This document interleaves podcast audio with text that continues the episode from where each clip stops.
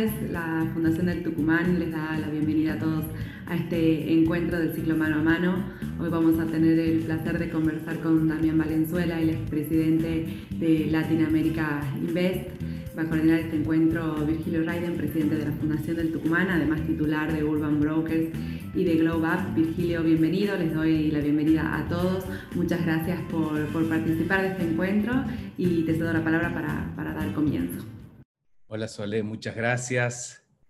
Hola Damián, ¿cómo estás? ¿Cómo te va, Virgilio? Todo muy bien. Un gusto saludarte y, a través tuyo a todos los integrantes de la Fundación del Tucumán y a todos los que están escuchando. Gracias. Bienvenido, bienvenido a todas las personas que nos están acompañando en este mano a mano que vamos a tener con Damián. Eh, nos encanta que estén ahí y, y, vamos a tener, muchos ya nos han hecho llegar sus preguntas bueno, vamos con nuestro mano a mano, Damián, querido amigo. Eh, contame de vos, presentate, Damián, ante la gente que nos está escuchando.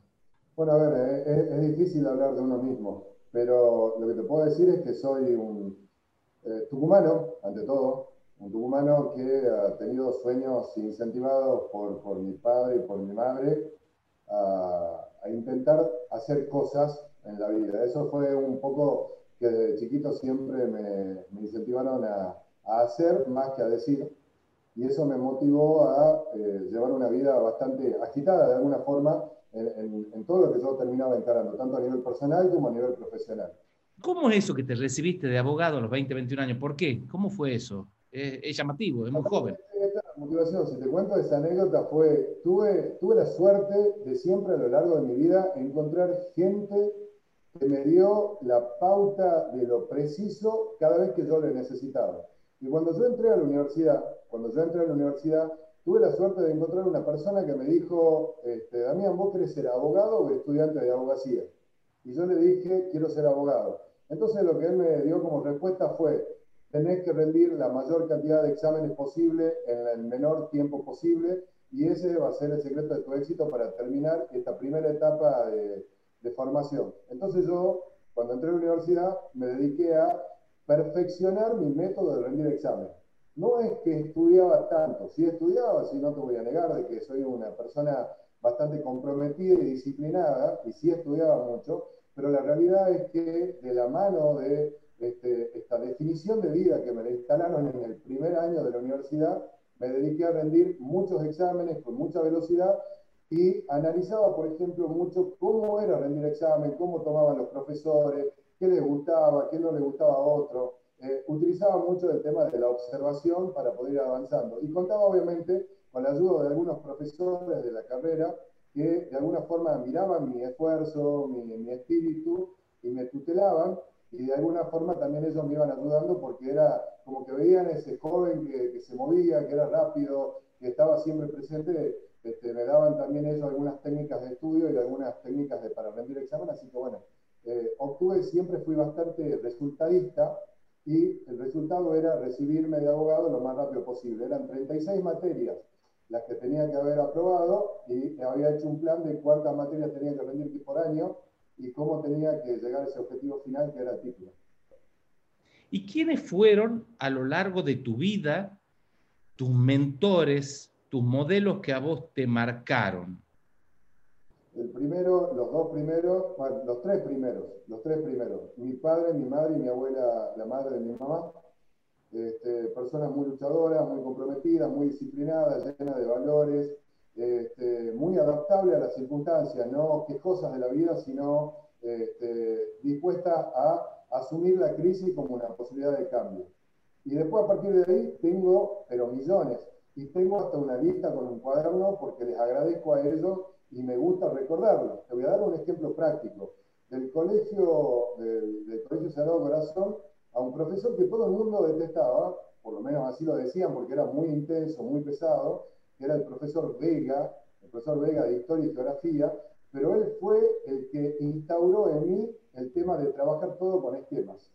Eh, el tema de este, armar todo en procesos de flujos temporales, y demás. A modo de ejemplo, otra persona que me marcó mucho, el, doctor Ferulo, decano de la universidad, que era profesor de Derecho Romano, que a partir de, su exigencia y, demás, también me dio muchas pautas, muchas pautas de cómo tenía que comportarme, me hizo mucho querer la historia romana y yo en realidad a partir de la historia, porque soy un amante de la historia, empecé a de alguna forma a ver cómo los romanos se comportaban y cómo eran tan prácticos y cómo iban resolviendo sus procesos de, desembarco territorial y demás, que no te voy a negar que en muchos casos termino aplicando ese tipo de estrategia para, para mi actual realidad.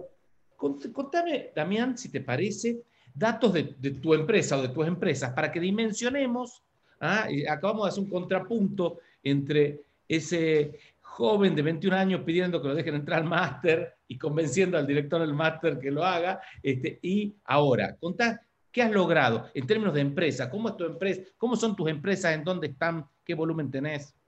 Bien, entré como un abogado, con la idea de ser abogado, con la idea de quizás ser abogado del sistema bancario, que era donde yo había estado apuntando la formación previa, en donde más me había afincado en la universidad, con una idea de ser abogado tributarista, ese había sido el inicio. La primera empresa que yo armo fue para cumplir el objetivo de un trabajo práctico de la Fundación del Tucumán. Qué bueno, el qué bueno empresario es un trabajo práctico de la Fundación del Tucumán. Y a partir de ese caso, de generar esa visión, esas misiones o valores, de desarrollar el plan de negocio, en el plan de negocio, el plan financiero, el recursos humanos, el desarrollo organizacional, cuando yo termino la maestría, está cuando se finaliza el cursado, yo tenía bajo mi brazo la tesis, por así decir, de la maestría y tenía cómo iba a encarar esa primera estructura empresaria que nacía operativamente en, aquel, en aquellos años. Eh, esta estructura empresaria se fue desarrollando y tiene, tiene pequeños hitos. Yo te diría, para comentarles a todos, que el, eh, periodo termina eh, previo a la crisis eh, argentina del año 2001. Hasta la crisis argentina del año 2001, yo creo que era, si me puedo definir de alguna forma, un empresario netamente tucumano. Estaba pensando en Tucumán, a pesar de que por estas circunstancias de la vida, justo uno de los bancos para los cuales yo brindaba servicio, que era el Banco Citibank, me había, entre comillas, obligado a desarrollar sucursales en otras provincias de Argentina, desde Córdoba para acá. Te digo que me había obligado porque no estaba en mi génesis, pero sí el hecho de que yo trabaje con ellos me había puesto sobre el tapete de ese, proceso.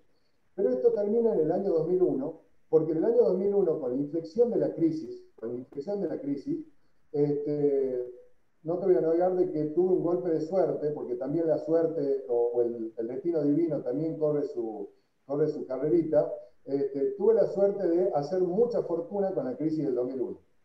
Primero porque como soy bastante conservador, en vez de estar en el negocio muy movido, había comprado mucha cantidad de dólares y me había posicionado en dólares cuando todo el mundo todavía seguía posicionado en el bocade, y eso me permitió tener un activo muy duro y, poco, y poco devaluable frente a una situación de coyuntura. Esa crisis del 2001-2002 que me dejó económicamente mucho, muy, muy bien puesto, me permitió salir a buscar otras crisis y a identificar necesidades en otras circunstancias y en otros países. Y eso fue lo que me empezó a hacer, a de buscar otros países como opciones de negocio. Entonces tenemos esa segunda etapa, que es la etapa del 2001 hasta el 2010, que es una etapa de experimentación latinoamericana, le llamo yo. Es decir, perdón que te interrumpa, perdón que te interrumpa, Damián, pero vos después te fuiste a buscar otras crisis. Es decir, que vos definitivamente pensás ¿ah? que las crisis hay oportunidades. Y esa fue parte de lo que, de tu, de tu know-how, de saber aprovecharlas, buscarlas y aprovecharlas. Sí, definitivamente. La realidad es que yo creo, que eso que te decía con respecto al tema de mi influencia de, hacer, soy naturalmente, cuando alguien me pide una definición, soy un hacedor y me muevo constantemente con modelos de prueba y error, prueba y error, prueba y error. Me equivoco continuamente, el error no está mal, y vos lo comentabas el otro día, que en Latinoamérica este, el fracaso no está bien visto, y, y, eso la realidad es que el fracaso es la mejor maestría que vos podés llegar a tener porque en esas experiencias, fracasos controlados, obviamente, fracasos inteligentes, fracasos en donde el fracaso no afecte tu reputación, sino que sea una etapa de aprendizaje. En, esa, en esas eh, ida y vuelta, eh, yo creo naturalmente que en las crisis hay oportunidades para eh, crecer. Toda esa visión global y esa experiencia global, esa visión de Latinoamérica te ha llevado a ser panelista de la CNN, ¿ah? una cadena de prestigio mundial, eh, justamente sobre temas latinoamericanos. ¿Qué nos puedes contar de la experiencia de ser panelista de la CNN? ¿Cómo, cómo llegamos a esto? Yo amo la política, me encanta la política. Este, en mi casa se eh, desayunaba, se almorzaba y se cenaba con comentarios políticos.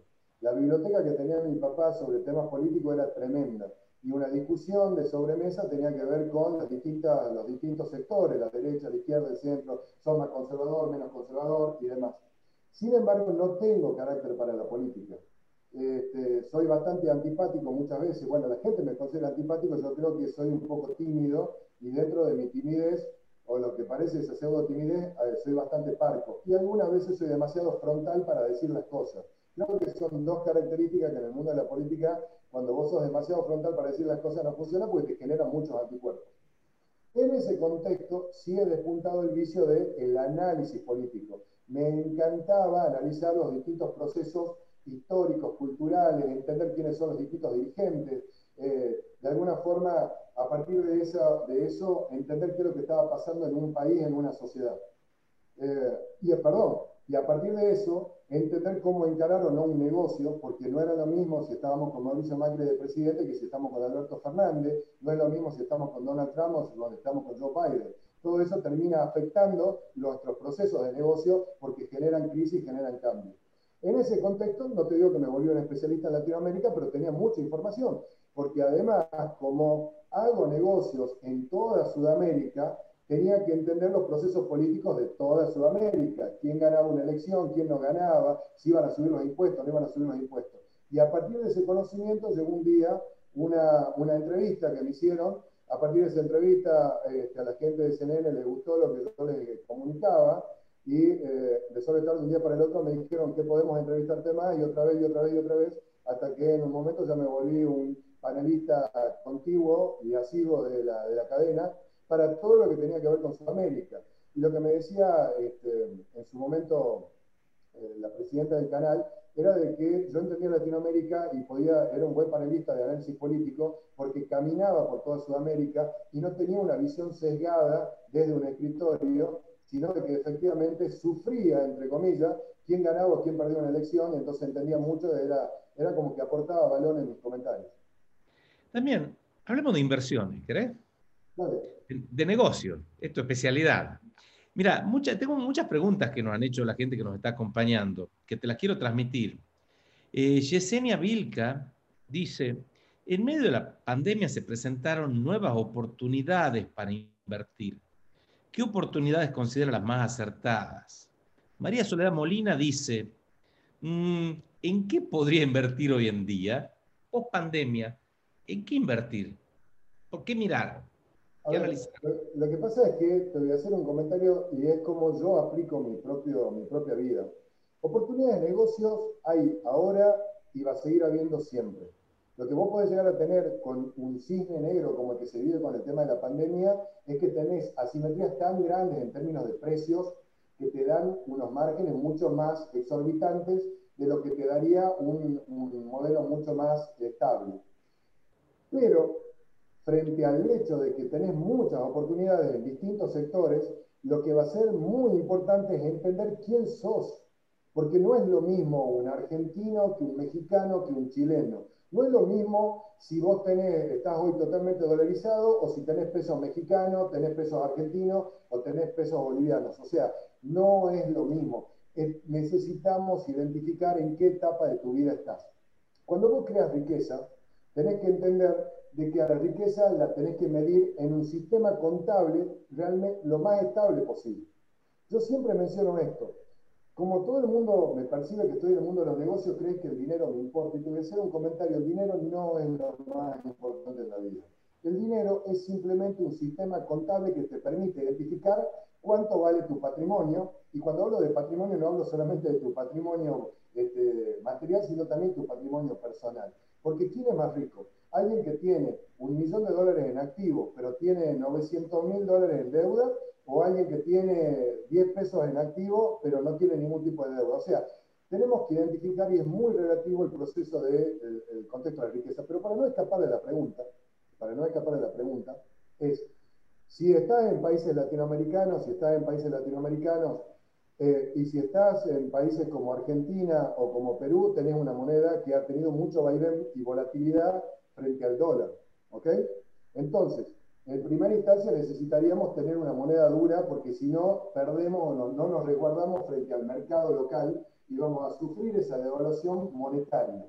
A partir de eso, tenemos que identificar este, cuáles van a ser tus perfiles, si tenés capacidad operativa para salir de tu mercado o no, para saber cómo es tu aversión al riesgo. Entonces, yo le diría tanto a Yesenia o a María Soledad deberían dejar una pregunta más concreta eh, por privado para que yo pueda identificar eh, cuál es el perfil que cada una de ellas tiene y a partir de eso este, darle una respuesta mucho más precisa, porque si no, te este, voy a dar una receta esotérica que no es aplicable para, para, todo el mundo. Lo que sí te puedo dar es un contexto. En ese contexto, eh, frente a un Biden, frente a un Biden que parece que es el nuevo presidente, debería devaluarse el dólar, debería devaluarse el dólar. Frente al, al exceso de dólares que hay en el mercado, debería devaluarse. Entonces, frente a eso, tu etapa de medición vas a tener que encontrar rendimientos en dólares que te paguen mucho más de lo que te pagaban hace un par de meses,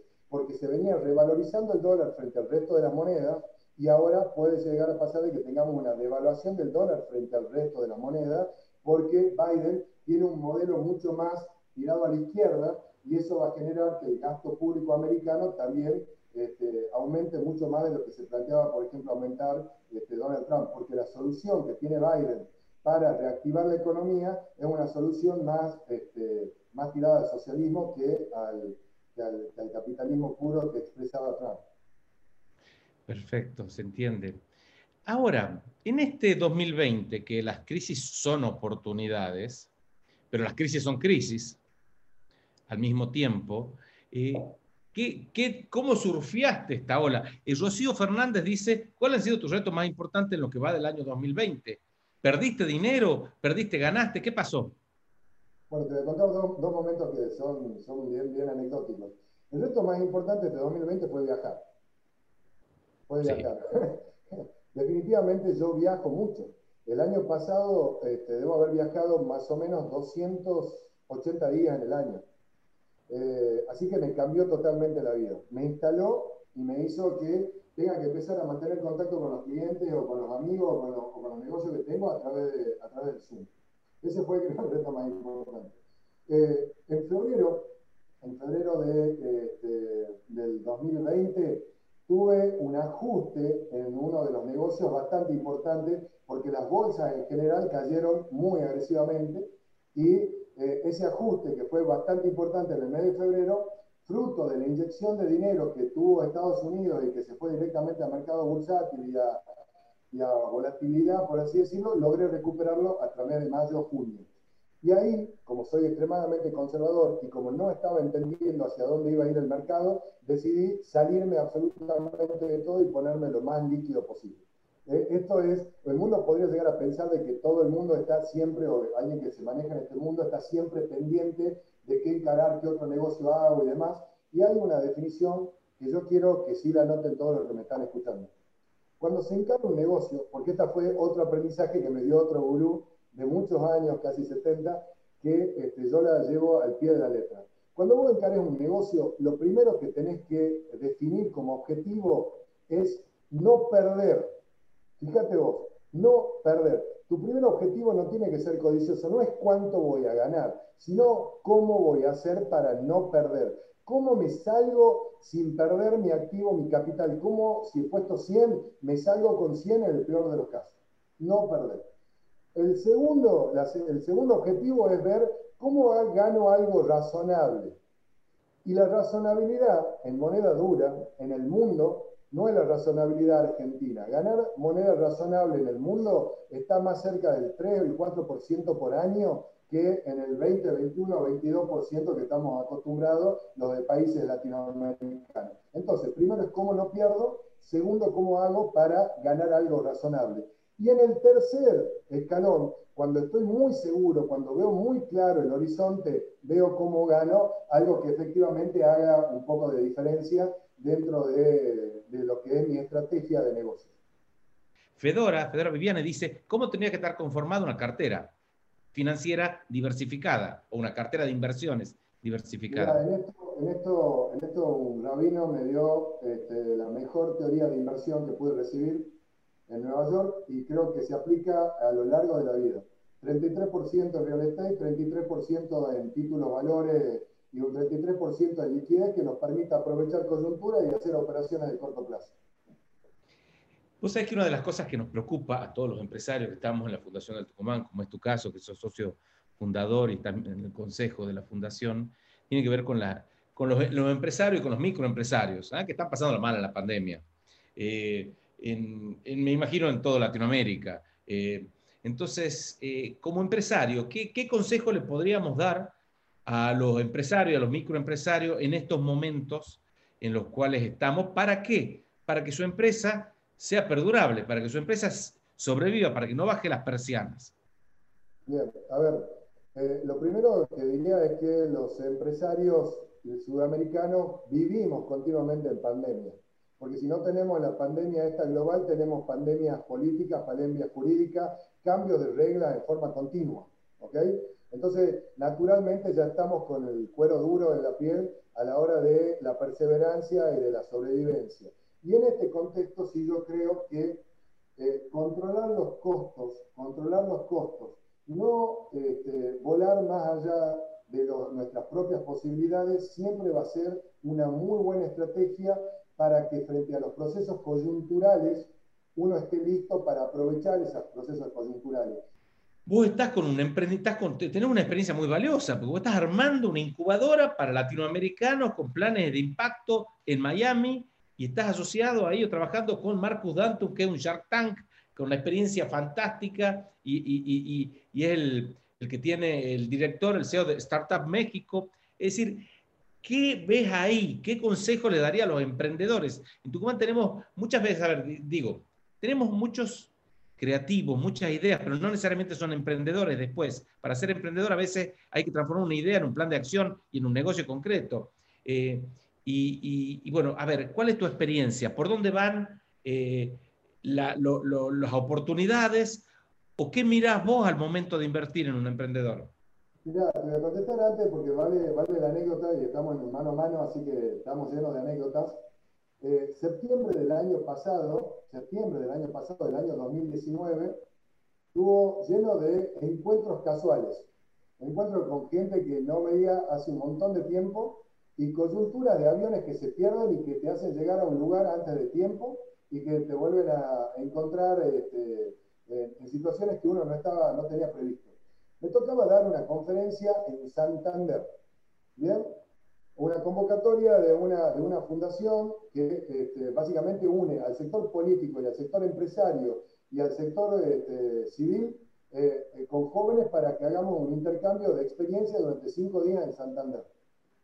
Fui a Santander a dar mi conferencia. A la noche, que es donde mejor se hacen los, los networks y las relaciones públicas, lo encuentro en el hotel a un mexicano contando chistes sobre argentinos, tomándose un whisky y disfrutando con un montón de jóvenes que estaban locos por este muchacho que era súper este, famoso y que yo hasta ese momento no lo conocía, a pesar de que hago negocio en México hace muchísimo tiempo.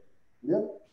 En ese contexto me senté, me dijo argentino, vení, tomate un whisky, no tomo alcohol, me tomé una coca y empezamos a conversar y empezó a contar tan buenos chistes que lo único que le dije es, te quiero en Miami, en mi casa, eh, te llamo a inventar para hacer una conferencia sobre lo que vos estás haciendo, pero porque quiero compartir con vos. Y así fue como empezó esta historia económica importante que está trascendiendo ahora que vos lo estás poniendo sobre la mesa. Marcus, esto fue en septiembre, yo me fui a Miami, Marcus llegó a dar esa conferencia que lo organicé para que vaya a dar esa conferencia en Miami, a hablar con emprendedores, con el alcalde, etcétera, etcétera, y volvimos a conversar y a sentir que teníamos, eh, hablando de lo que decía Lorena, olfato, intuición, y que nos íbamos a llevar súper bien, que teníamos afectos societales. En ese evento, en ese evento, él conoció a otra persona que yo no conocía, Richard, Richard eh, Eisenman, este, y fue a tomar un café con Richard.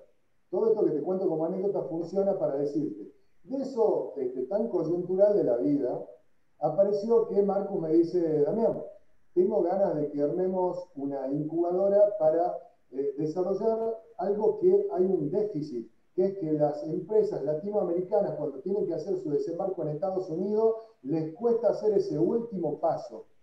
Les cuesta, es como que llegan al último lugar antes de llegar al éxito y siempre fracasan porque les falta oxígeno, les falta aire, les falta algo. Igual que si estuvieran llegando al Monte Everest. Así fue como nació Camp Ford, el último campamento antes de llegar a la cima en el Monte Everest, que es una incubadora para empresas latinoamericanas, en donde el 33% de esa compañía es de Latin American Invest, el 33% de esa compañía es de Startup México, la empresa que tiene Marcus Dantu, con lo cual hace un trabajo extraordinario en México ayudando a los emprendedores, y un, 33% eh, de Richard Eisenberg a través de Fortune, que es un inversor, un banquero de ex Julius Baer, ex Citibank, que se copó con la idea de que trabajemos tres personas en este desarrollo económico. ¿Qué quiero contarte con esta anécdota? Los negocios salen de la amistad, salen del network, salen de las relaciones, salen de juntarse y de salirse de tu zona de confort. ¿Dónde estamos hoy? Esta incubadora desarrollando todo el trabajo operativo, generando el plan de negocio, desarrollando la primera, la primera convocatoria para en el 2021 tener a las primeras posibles futuros unicornios que quizás quieran hacer ese desembarco en Estados Unidos. Y con Richard Eisenberg y yo, que somos expertos en temas de fondos de inversión, hemos desarrollado un private equity o un venture capital, para ponerle un nombre mucho más específico, en donde pensamos este, financiarlo con 10 millones de dólares para este, apoyar a esas primeras compañías en este primer desembarco. Este, esta primera etapa, esta primera parte que vamos a tener que ir corrigiendo, que vamos a terminar que ir desarrollando y que espero que dentro de algún webinar, dentro de un par de años, vos me digas, che, ¿cómo fue con Camfort? ¿Cuántos unicornios hemos descubierto? ¿Cuánto se ha valorizado eso que hemos invertido 10 millones de dólares en distintas este, empresas latinoamericanas y cuánto valen ahora en Estados Unidos, porque lo que queremos hacer es ayudarlos a desembarcar en Estados Unidos. Ha, sido un, mano a mano eh, lleno de, de, cosas muy valiosas que creo que vamos a tratar de rescatar en la fundación o que puede valer la pena volver a escucharlo, porque tiene cosas muy interesantes, Damián. Te agradezco muchísimo este encuentro en nombre de todas las personas que nos han nos han escuchado y que nos van a seguir escuchando en el podcast y en, la, en, en YouTube. Y me gustaría, por favor, bueno, que te despidas con, con un mensaje final. Mira, hay, dos cositas que, que, quería manifestar y que les he anotado, que es este mensaje final, tres mensajes finales te voy a dar. No, voy a no esperaba menos, no esperaba menos que tres. es, yo creo que el, problema que tenemos en Argentina, hablando de, pero de Argentina, y porque tenemos muchos muchos que nos están escuchando, la Fundación de Tucumán está en Argentina, pero lo extiendo a Latinoamérica, es un problema cultural y un problema institucional. El problema no son los políticos, el problema no es el sector empresario, no es la sociedad civil, sino que es un problema cultural. Se fomenta la falta de cultura, se, se fomenta la falta de meritocracia, se nivela hacia abajo. Yo creo que a partir de la educación, a pesar de que esto parezca una verdad eh, pero grullo, es real que si nosotros culturalmente instalamos valores en la sociedad, instalamos valores en las personas, poniendo la semilla en una sola persona que intente experimentar ese cambio, va a generar un proceso de cambio, no te digo en los próximos 10 años, en los próximos 50, pero tenemos que en algún momento empezar a hacerlo. Porque muchas veces pasa que en estas grietas que se generan entre la sociedad civil, política y empresaria, resulta que no apostamos a volver a los valores. Ese es el primer, el primer mensaje que quería, que quería destacar, porque nos falta institucionalidad. Le voy a hacer un comentario con respecto a Estados Unidos. Todo el mundo planteaba de que Donald Trump este, era, era, medio loco, que podía llegar a intentar tener un perfil dictatorial, etc. Yo vos sabías que con Donald Trump lo peor que podía llegar a pasar en el caso de que haya salido elegido presidente nuevo era que terminaba ocho años de elección y nunca más intentaba ser presidente. En Estados Unidos el respeto al modelo institucional está controlado. En Latinoamérica eso no suele pasar. llegamos para perpetuarnos en el poder y eso es lo que muchas veces genera de que no haya esa capacidad de cambio. Lo segundo, eh, esto es interesante. Yo no creo en la libre empresa. Escucha este contexto. No creo en la libre empresa, no creo en la libre empresa sin intervención de un Estado no fuerte, sino un Estado institucionalizado. Porque creo, después de haber visto los 14 modelos jurisdiccionales, en los cuales nosotros operamos, creo que el mejor modelo que hay es el modelo americano, lo digo así, y el modelo americano es un capitalismo social. Y te voy a contar por qué. Porque todo el mundo piensa que Estados Unidos es totalmente libre empresa y es uno de los países más controlados jurisdiccionalmente, te meten un montón de regulaciones y demás. Y no, es totalmente interventor el Estado americano. ¿Bien? Eh, y la primera forma de intervenir es a través de los impuestos, a través de la IRS. ¿Ok? Bien. El segundo, ¿por qué digo que es capitalismo social? Porque si vos en Estados Unidos sos una persona que tiene mérito, puede ir hasta la universidad sin haber gastado un solo centavo. Lo único que te piden es que seas el mejor alumno. Las escuelas en Estados Unidos, las escuelas públicas, compiten por la calidad de sus alumnos, porque cuanto más alumnos de primer nivel tengan, más subsidios reciben. ¿Está? En vez de nivelar hacia abajo, nivelan hacia arriba quiero más alumnos que estudien mejor, que rindan mejores notas, porque de esa forma se subsidia, se subsidia más. Entonces, creo en el capitalismo social como una forma de, gestionar un proceso social y cultural, y ya que estamos en Argentina, creo que valía la pena mencionarlo. Y por último, para todos los que nos están escuchando, emprendedores que estamos en el ámbito de pandemia y demás, no pierdan las esperanzas, este, crean, eh, crean en ustedes, crean en su entorno y apunten a estar rodeados de personas buenas, decentes, con valores, que de eso, por osmosis, por osmosis van a salir cosas buenas. En algunos casos esa riqueza va a llegar añadidura por añadidura, la sabiduría va a llegar por añadidura, y estando en esos ecosistemas positivos, como yo en algún momento estuve en ese ecosistema de la Fundación de Tucumán, que me cambió el chip, y a partir de esos amigos me traccionaron hacia el mundo, ustedes van a lograr muchas cosas. Gracias, Damián. Sos un crack muy generoso. Gracias a todos por habernos acompañado. Gracias, Damián. Gracias a todos.